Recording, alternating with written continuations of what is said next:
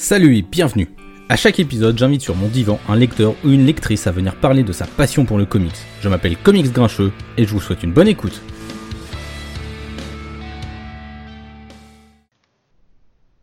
Salut tout le monde, bonjour. Euh, Aujourd'hui, on se retrouve dans le divan comics et euh, eh bien, je suis euh, très honoré, très content parce que eh bien, on reçoit une dessinatrice française de comics bien connue.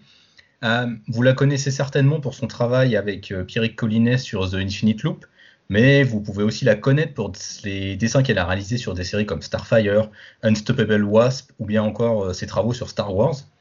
Et plus récemment, elle a collaboré avec Matt Fraction sur la série en trois volumes November, qui est pour l'instant inédite en France. Alors, je pense que vous l'avez sûrement compris, j'ai l'honneur aujourd'hui de recevoir Elsa Chartier afin de parler comics et de ses lectures, de son parcours de lectrice comics. Salut Elsa, comment est-ce que tu vas? Salut Simon, ça va très bien, merci. Il fait chaud, Mais- mais, ça va. Euh, bah écoute, je te propose de, de- de commencer en fait euh, tout de suite, euh, d'attaquer directement dans le vif du sujet. Je, j'avais écouté une de tes une interview que tu avais donnée là récemment pour, pour Vice.com où tu expliquais que tu avais découvert en fait les comics euh, sur le tard et Mhm. que du coup c'était pas quelque chose avec lequel tu avais forcément euh, grandi. Mais euh, est-ce que tu connaissais, enfin est-ce que tu étais, déjà- une adepte du 9e art de manière vraiment générale? Est-ce que tu lisais? Ou est-ce que tu as grandi dans une famille qui lisait en tous les cas du, de la BD, du franco-belge ou tout autre?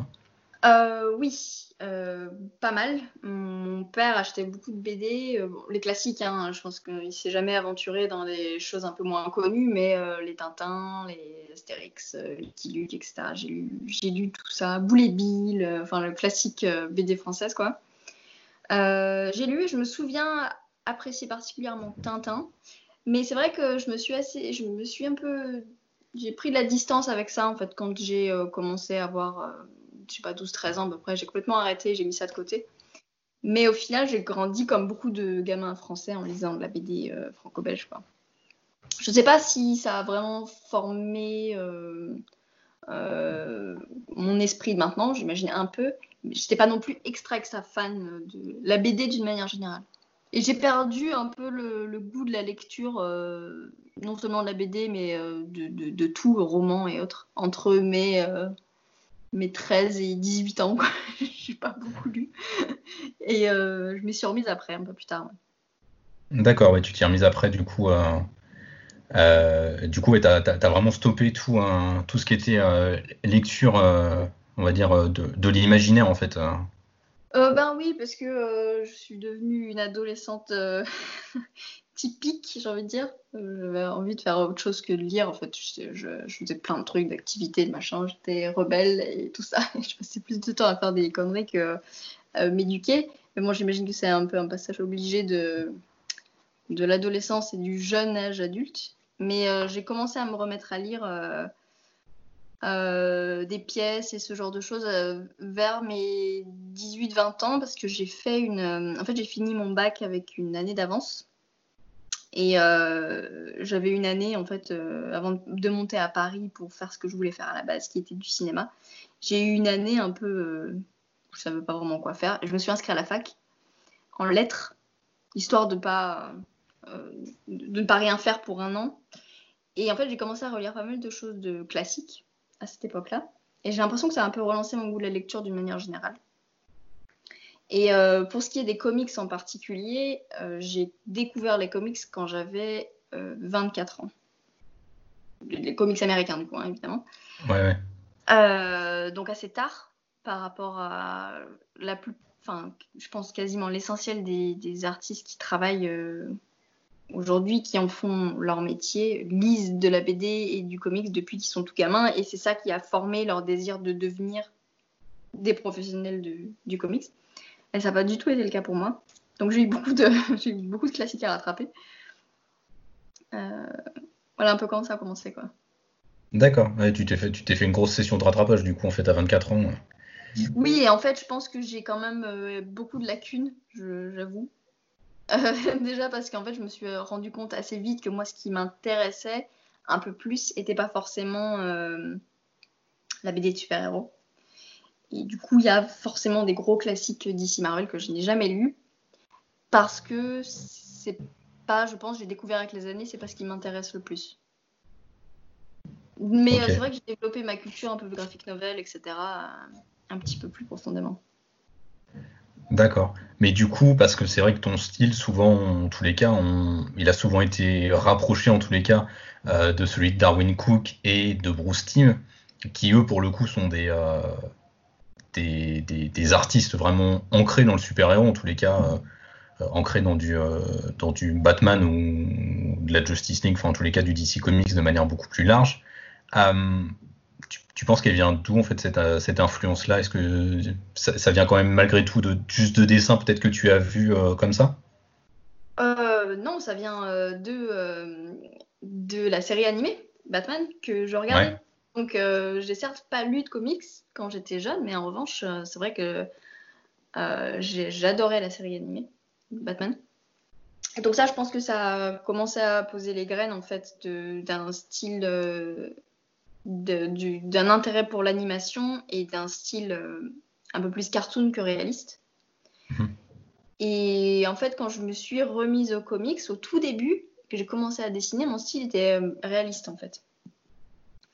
Et je sentais que j'avais une inclination euh, vers le cartoon, mais en fait, j'avais un peu une. comment dire Un a priori, je pensais que mon style serait considéré comme euh, visant les plus jeunes. Et en fait, ce que Bruce Timm a bien montré, c'est qu'il est possible de faire des histoires très matures avec un style euh, cartoon. Darwin Cook, euh, pareil. Mais je pense que ça vient de ça, cet intérêt pour, pour un style qui se penche un petit peu plus vers l'animation. Et, en fait, quand j'ai commencé à changer un petit peu de style et à m'orienter un peu plus vers ça, j'ai découvert le boulot de Darwin Cook, etc., que je connaissais pas avant. Et je me suis complètement reconnue là-dedans, en fait. Ça me plaisait parce qu'il y avait ce, ce niveau, cette dimension, euh, dire dramatique, euh, mais avec des formes que je trouve plaisantes, en fait. Euh, visuellement. Et je parle pas forcément des formes féminines, mais je parle des shapes d'une manière générale, comment les, comment les, les, les formes marchent les unes avec les autres que euh, j'essaye moi de transmettre dans mon travail aujourd'hui. Ouais, tu parles de, de, l'imbrication visuelle en fait des, des, différents éléments en fait dans, dans, la, dans la planche, c'est ça? C'est les principes de l'animation avec hmm. les courbes contre les lignes droites, comment arriver à créer du dynamisme visuel en une illustration fixe en fait. Et je trouve que les, les artistes qui sont dans ce courant visuel là sont particulièrement efficaces à retranscrire ça. Ah, et finalement, c'est pas si éloigné de ce que tu voulais faire de base avec le cinéma, en fait, puisque tu restes au final dans le mouvement. Mais complètement. Et en fait, j'ai mis vachement de temps à, comprendre que je pense que ce qui m'intéressait dans le cinéma, c'est deux choses. J'ai quand même mis dix ans avant de comprendre. Hein. Donc, euh, euh, il fallait du recul, j'imagine. Euh, la première chose, c'était la cinématographie donc tout ce qui est la, composition visuelle, mais euh, les, couleurs, la composition de plans, etc. Et le mouvement.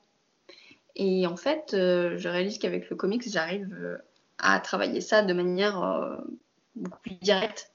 Puisqu'en plus, quand on est acteur, on travaille certes sur le mouvement, mais enfin tout le reste, c'est hors de notre contrôle, disons.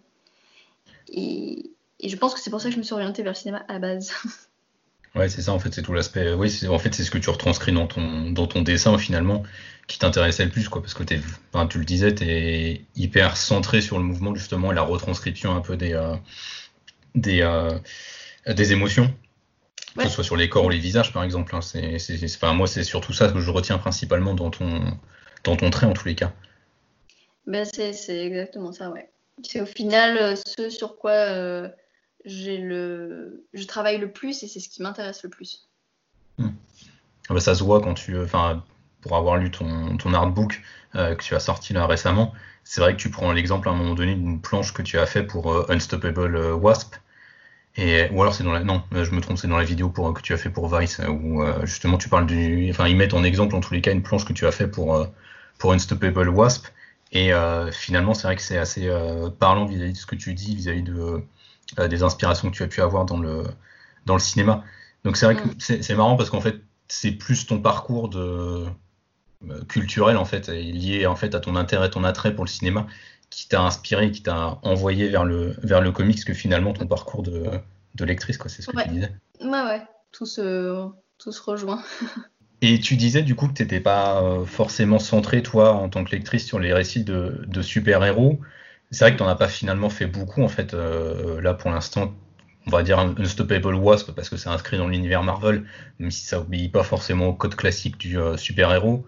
Mhm. tu as fait un numéro de Harley Quinn, tu as fait quelques numéros de Starfire aussi.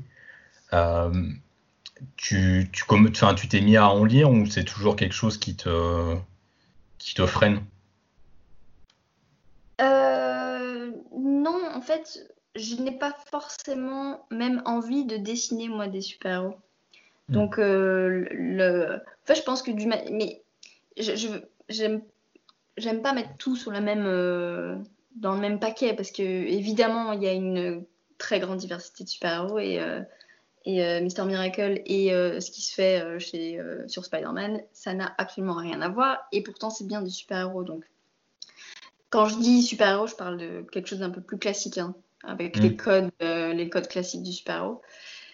Je sais pas, je sais pas exactement pourquoi ça m'intéresse un peu moins, même si euh, sur Starfire, je me souviens, euh, même sur, euh, sur Wasp, je, m'étais vachement amusée. Mais peut-être que ça a à voir un peu plus avec le fait que je privilégie maintenant le travail indépendant, donc ce que je peux faire en Creator Owned avec mes propres livres, que, que le fait que ce soit du super-héros en fait. Si demain je devais faire un bouquin chez Image de super-héros, je pense que ça me plairait. Mais c'est le fait de travailler au sein d'autres, de grosses boîtes, de gros éditeurs qui n'est pas exactement la voie que j'ai envie de suivre. Donc forcément, les histoires que, que je fais, autres, euh, style November, ça n'a rien à voir avec euh, l'univers d'ici ou Marvel. Oui, forcément, tu as une plus grande, plus grande liberté. Puis bon, bah, tu bosses avec Matt Fraction, c'est quand même quelqu'un qui a une, euh, une capacité créative assez, euh, assez immense, je pense. Donc tu dois avoir aussi une liberté à ce niveau-là, puisque Ah ouais. vous, possédez, vous possédez le comics tous les deux, quoi. Donc c'est vrai que Ah là-dessus, ouais, vous devez avoir les. Ben, Les en cou- fait, les coups des euh, franches. Il est très. euh, Enfin, il me fait. euh, on se fait confiance euh, respectivement à 100%. Je J'ai aucun avis à donner sur son script, déjà parce que je trouve qu'il n'y a vraiment rien à redire. En tout cas, de, de mon point de vue. Et lui, pareil, n'a pas de notes et euh, c'est pas comme ça qu'on fonctionne en fait. On fait chacun notre interprétation de l'histoire et après le- les couleurs arrivent derrière, euh, le lettrage, etc. etc. Et euh, c'est agréable cette sensation de dire quel, que soit le choix créatif que je décide de faire, je suis suivie derrière et j'aurais pas à le justifier à un éditeur ou ça qui des fois peut être un peu un frein à la créativité et de l'autocensure aussi. Mm. Euh, de se dire euh, j'ai pas le temps, si ça ça passe pas, euh, j'aurai pas le temps de faire des corrections, euh, ça va mettre le coloriste en retard. Ah, je fais simple. Voilà. Et ça c'est exactement le genre de truc que j'ai plus envie de faire. Du coup, bah, c'est vrai que naturellement, je m'oriente vers des histoires un peu différentes. Et j'ai envie de lire aussi des choses un peu différentes. Ouais, c'est ce que c'est ce que j'allais dire. Finalement, ça influence aussi les lectures que tu, que tu vas avoir derrière, en fait. Oui, et en fait, je pense que depuis que j'ai commencé à travailler dans le comics, euh, j'avais tellement de choses à apprendre que j'ai lu quasiment que du comics ou du graphic novel, mais enfin, en tout cas, de, de- des histoires euh, graphiques, disons. Et, euh, ces dernières, deux années, je lis moins de graphic novel, même si j'en lis de temps en temps quand il y a quelque chose de vraiment bien qui sort et qui m'intéresse. Mais je me suis, je me suis mis à lire beaucoup plus de romans que de comics, en fait, finalement.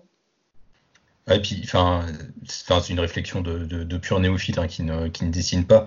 Mais est-ce que finalement, lire de la BD, du comics, enfin, du, du coup, du, du travail euh, de l'art séquentiel, est-ce que toi, en tant que dessinatrice, ça n'a pas une, en quelque part, j'ai envie de dire, une incidence dans le sens où tu vas peut-être vachement aussi réfléchir à comment est-ce que c'est construit et peut-être du coup que ça va un peu perturber un, perturber un peu ta lecture? Ah, complètement. Euh, J'essaye de pas trop le faire, mais c'est vrai que je me souviens avec Pierre qu'on en discutait, parce qu'il a fait des études de cinéma, et il me disait, je, peux, je suis incapable de regarder un film maintenant sans voir les ficelles du scénario derrière. Mm. Et euh, ça fait un peu ça avec le comics. J'essaye de, j'essaye de pas trop y réfléchir, de pas trop m'attarder, euh, disons, sur l'analyse des panels et tout ça. Mais c'est vrai qu'il y a ce truc de, euh, de, de, de, voir un peu les ficelles derrière. Et c'est intéressant, mais c'est vrai que c'est un peu différent comme expérience de lecture.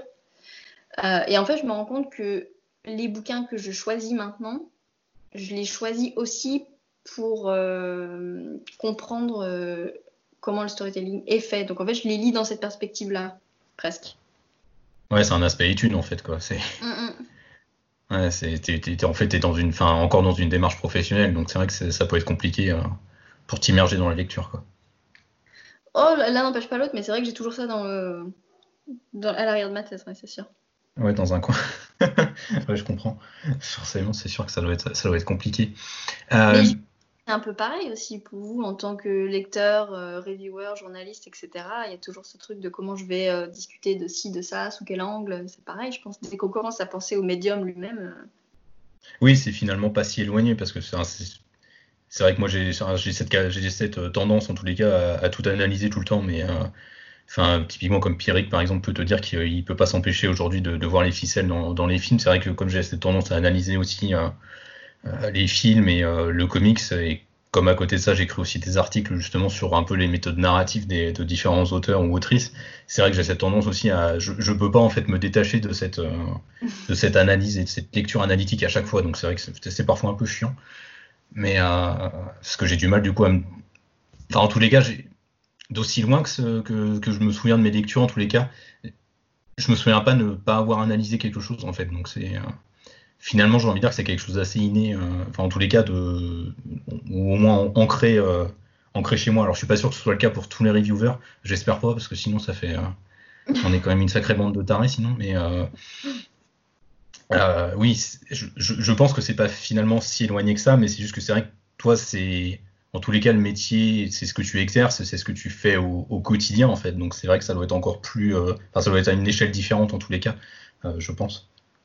Mais ouais, mais en fait, au final, les dernières, euh, là, je réfléchissais aux derniers bouquins que j'ai lus, et en fait, j'ai relu par cœur, et mmh. j'ai relu euh, le Batman, euh, j'ai une édition noir et blanc de Risso. Ouais. Voilà, donc c'est des bouquins que j'ai relus et que je sais pourquoi je les ai relus. En fait, je les ai relus parce que j'avais des layouts à faire et que j'avais envie d'inspiration. la, la, lecture pragmatique. Voilà. euh, ok. Ouais, je, non, mais je, je, je, comprends le, je comprends le, le cheminement. Et, euh, et, du coup, ouais, du coup, tu lis en fait, euh, finalement, tu lis du, ouais, tu lis plus de romans aujourd'hui que de, que de bandes dessinées, quoi. Oui, déjà comme pour quand même essayer de me sortir un peu du travail, parce que si à la fin de ma journée de travail, mmh. je fais encore du travail, c'est quand même pas extrêmement relaxant. Et aussi, je pense qu'il y a, il peut y avoir un peu ce défaut parfois dans le comics de, d'être, de se cannibaliser un peu à ne sortir, euh, pas sortir de la boucle comics, alors que la culture, euh, de manière générale, c'est quand même important quand on est créatif, de lire des choses ou de regarder des choses qui sont complètement différentes de ce qu'on fait. Et du coup, je lis pas mal euh, de romans euh, Qu'est-ce que j'ai lu ces derniers temps? Euh, Je me suis fait les deux bouquins de Madeleine Miller. Je ne sais pas si tu connais euh, Circe, qui est sorti l'année dernière. Non, ça me dit rien. Elle a écrit Circe, elle a écrit un autre livre elle est, euh, dix ans auparavant qui s'appelle Song of Achilles, qui, sont incroyables tous les deux. Un des meilleurs euh, livres que, que j'ai lu. En ce moment, je suis en train de lire un livre de Patti Smith ah, je connais. Year of the Monkey. euh, je suis à la moitié de ça. J'ai un, j'ai une, une, une, pièce à faire, une commission euh, un peu euh, extrême avec plein de personnages sur euh, le film de Kurosawa, euh, Rashomon, donc, que j'ai vu. Mais c'est adapté en fait d'une série de contes, donc je suis en train de lire la série de contes. Euh, j'ai plein de bouquins en même temps. et, et, et qu'est-ce que. Oui, j'ai euh, acheté récemment les Testaments ouais. de Margaret Atwood, qui est donc le prélude ou le post-lude, je crois que ça se passe après euh, Handmaid's Tale. Je me suis arrêtée au milieu parce que j'ai vraiment pas aimé. C'est une déception affreuse parce que j'ai adoré Handmaid's Tale. Je, je, je, J'étais en transe quand je lisais ce livre et je me suis dit, oh punaise, génial, les testaments viennent de sortir, je vais lire ça. J'ai même pas réussi à le finir. Donc je, je, suis encore en train de, de un processus de deuil. c'est ça, tu es, en processus de deuil euh, vis-à-vis de ta déception, ouais, je comprends. Je regarde tous les jours, je me dis peut-être que je le finisse, mais c'est une telle déception que ça me fait mal. ça, ça, ça, me fait, ça me fait ça aussi avec des romans des fois. je, je commence à les lire et puis. C'est dur, ouais. Ouais, c'est ça, c'est dur. T'arrives à un moment où tu te dis, non, mais en fait, je vais pas y arriver, quoi. Ouais, ouais je comprends. C'est pour ça le comics, tu vois, c'est un peu plus simple parce que finalement, ça, si, si, ça te plaît pas à un moment, bah, tu, peux, tu, peux, tu, tu peux décider d'arrêter au milieu, quoi. C'est pas trop, trop gênant, je trouve. Ouais, et l'investissement de temps, et à moins de se mm. lancer des séries de, de 20 tomes, euh, l'investissement de temps est quand même moins important. Un roman, tu te lances, faut quand même. Euh... Ah bah ouais, faut, faut, faut, y aller des fois. Enfin, là, c'est vrai que l'été dernier, enfin, ça faisait, j'ai mis deux ans à me finir euh, Jérusalem de l'amour, par exemple, quoi. Donc, euh... En termes d'investissement perso, c'est pareil, quoi. C'est, dense. Ah, j'ai lu pas mal de Neil Gaiman aussi euh, ces six derniers mois. Ah. Euh, j'ai lu American Gods. Ah, c'est super bien. Adoré, punaise. J'ai même pas regardé la deuxième saison de, de, Amazon, parce qu'en fait, après avoir lu le livre, j'ai même plus besoin de voir la série. Ouais, c'est ça, c'est tellement, enfin, c'est tellement bien. Euh, et j'ai lu Good Omens, que j'ai hmm. un peu moins aimé. Euh... qu'il a, fait, a fait avec Terry Pratchett, c'est vrai que la combinaison des styles est peut-être un peu, un peu différente du coup. Euh, c'est très différent, c'est bien aussi, hein, mais c'est vrai que j'ai moins ressenti ce truc de folklore mystérieux euh, que j'avais adoré dans American Gods. C'est différent, hein. Euh, hmm. Et par contre, la série, j'ai pas du tout aimé. Ah, bah nous, on a, on a un grand gros fan de Neil Gaiman et de Terry Pratchett dans l'équipe. Euh, qui est euh, SN Parrot, qui est un youtubeur à côté et qui du coup a, regardé la série télé et a plutôt été euh, satisfait en tous les cas de, de, l'adaptation du roman.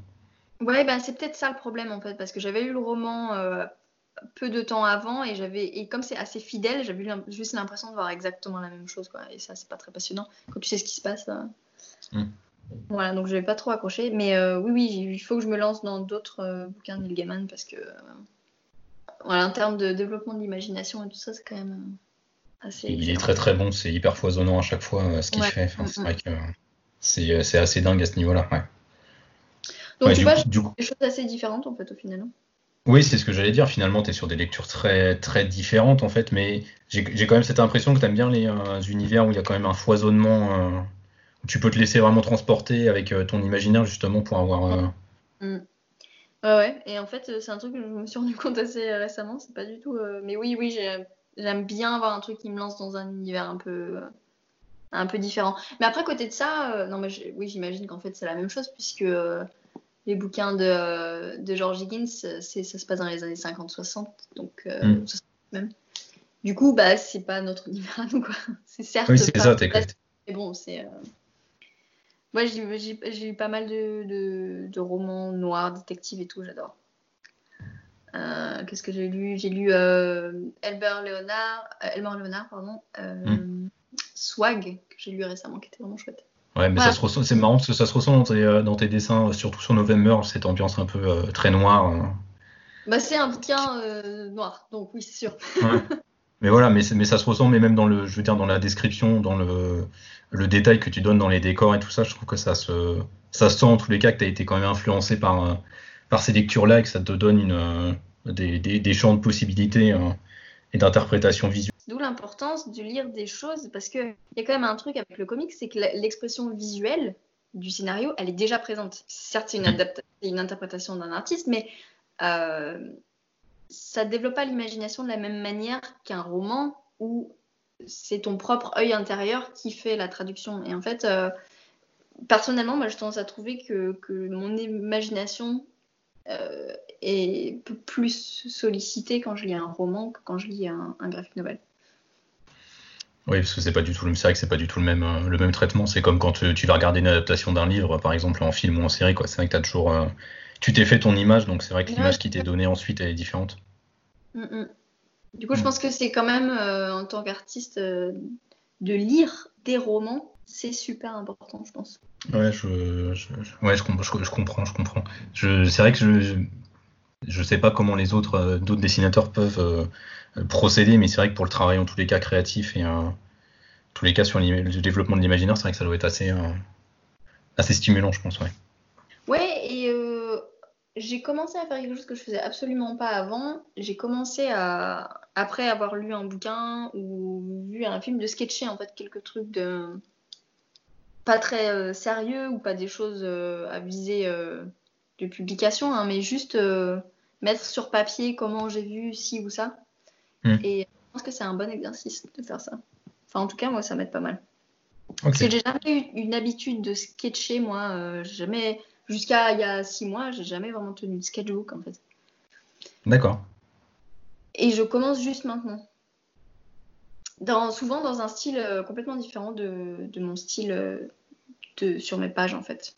C'est beaucoup plus relâché, loose, un peu, un peu plus comment dire, spontané, organique et euh, sans filtre, disons. J'essaye pas de réfléchir à l'anatomie particulièrement, etc. C'est juste essayer de, d'avoir un lien direct entre ce que j'ai dans mon cerveau et, ma main, en fait.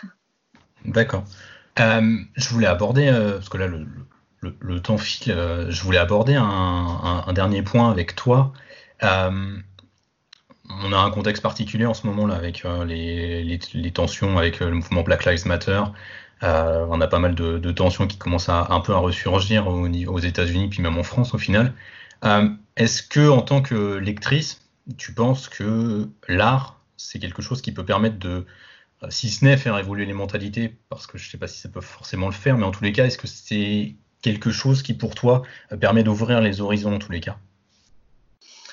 C'est une question très euh, compliquée. c'est une question très chiante. Hein. je ne sais pas si je peux, si mon avis est particulièrement intéressant à ce niveau-là, mais Enfin, évidemment, l'art de tout temps, euh, quand même, euh, était là pour un peu pousser les barrières, faire accepter euh, des choses à la société, etc. Donc, évidemment, toutes les expressions artistiques, hein, le cinéma, la musique, etc. Donc, évidemment. Et, et je dirais même au-delà de ça, l'art, il existe souvent parce qu'il y a des gens qui ont payé pour cet art. Euh, que ce soit les gens qui achètent des bouquins, mais aussi euh, la volonté euh, éditoriale derrière de faire le bouquin à la base. Donc l'artiste, souvent, il est quand même un petit peu bloqué par les décisions qui viennent de plus haut.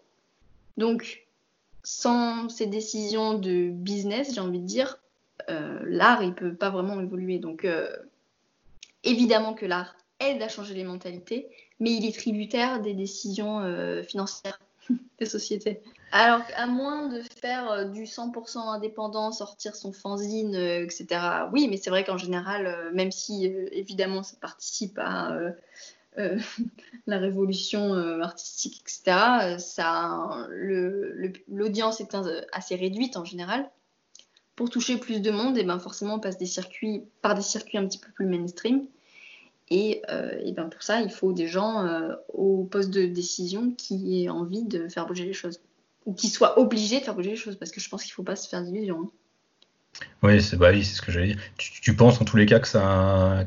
je, trouve en tous les cas que les comics ont essayé en tous les cas d'avancer sur cette question-là. Euh, je, ne sais pas c'est quoi ton point de vue là-dessus, mais euh, que ce soit en, mainstream ou en, en creator round, je trouve qu'il y a quand même des avancées au moins sur ces, sur ces questions-là, mais s'il y a encore des efforts à faire évidemment. Bah, en Creator Round, là, pour le coup, c'est directement les, les, les libraires et, euh, et les lecteurs qui font survivre une série ou pas. Puisque, mm. par définition, chez Image, par exemple, euh, il n'y a, a, pas du tout d'intervention euh, créative. Ils font office d'impression et de lien entre le créatif et l'équipe créative et les libraires. Mais c'est vrai qu'après, pour DC et Marvel, ils ont, évidemment évolué et punaise, il était quand même un peu temps. Euh, mais je trouve que les décisions qui ont été prises, et vraiment, c'est que mon avis. Je n'ai pas non plus une connaissance euh, vaste du sujet. Mais à vouloir euh, faire de la diversité et apporter des voix nouvelles, ça n'a pas toujours été fait dans des conditions qui permettaient à ces voix-là de s'exprimer correctement. Et du coup, il y a des choses qui ont été faites trop vite et qui presque desservent parfois à mettre euh, les femmes dans des cases, puisque maintenant les femmes chez Marvel dessinent quasiment que des personnages féminins. Ça, pour moi, c'est que c'est une partie du progrès, quoi. si au final euh, les, euh, les, dessinateurs afro-américains sont cantonnés aux personnages afro-américains et les femmes cantonnées à dessiner des personnages féminins, enfin, ça juste, ça crée une, des nouvelles catégories, quoi. donc c'est bien, mais il faudrait quand même pas s'arrêter là, parce que sinon là, pour moi, ça crée d'autres problèmes.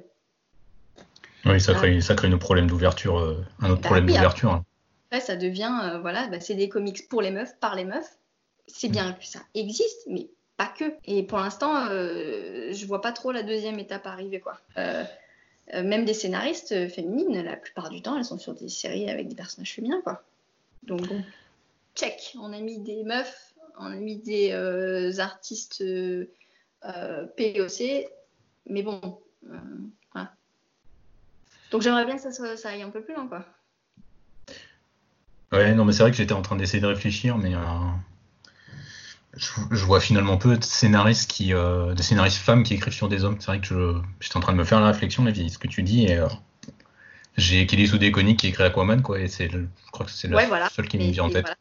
Je dois être la seule, et je pense que, euh, ouais, je, je me demande si c'est pas la seule, il y en a rarement. Hein. Ouais, ouais. Parce que ouais, il y a Kelly Soudé connu qui écrit, euh, qui écrit du coup Arthur, et puis euh, chez DC encore il y a Greg Rucka, mais lui il est connu pour ça parce qu'il écrit beaucoup de personnages féminins et souvent quoi. Ah oui, mais des hommes qui travaillent sur des personnages féminins, il y en a. Hum, il y en a, c'est ça. Mais le phénomène inverse, non Masculin, beaucoup moins déjà. Et, hum. euh, et par exemple, Becky Clonard est quand même la seule femme qui ait dessiné Batman. En quoi, 75 ans, c'est ça? Ouais, plus. Depuis qu'elle a vu Batman. Enfin voilà quand même quoi. Hum il y a des opportunités, il y aurait eu des opportunités de mettre d'autres euh, artistes féminines sur Batman, euh, mais euh, voilà quoi. Il n'y a eu qu'une seule femme qui l'a dessiné, donc ce genre de choses, ça me fait vraiment me dire quand même, on n'y est pas. Hein. Ouais, c'est clair. Et Vicky Clonan a écrit le Punisher aussi. Elle avait, elle avait fait une série régulière. Oui, elle a réussi quand même à, casser les barrières à ce niveau-là. Hmm. On n'est pas encore tout à fait au sommet du progrès. Il y a encore des, des étapes à franchir. Ouais. Eh ben, écoute, Elsa, euh, merci de m'avoir accordé du temps. Merci à toi. C'était très intéressant. Bah, c'était, un vrai plaisir pour moi aussi. Bonne continuation euh, pour, euh, pour le travail sur November et puis sur tous les autres travaux que tu, peux, que tu vas faire ou que tu es en train de, de réaliser. Merci beaucoup. À petite rectification, la série November va faire 4 volumes en fait ah, 4 Ouais, non, c'est pas de ta faute, c'est que on était parti sur 3 et en fait, on s'est rendu compte qu'il faudrait un quatrième volume pour bien finir la série. Donc euh, voilà, le volume 2 vient de sortir, le troisième euh, dans 3 mois et le quatrième dans 6 mois. Et voilà. Oh. Et ok. Ah, mais bon, il y a du boulot quoi. Ouais, ouais, mais non, mais il y a du beau boulot à, regarder. Euh. Je, tenais à te, à te dire que dans, sur lescomics.fr, on est tous très très fans de ton, de ton travail. Donc, bah, on suit toujours avec, on suit toujours avec grand intérêt à ce que tu fais. Merci beaucoup.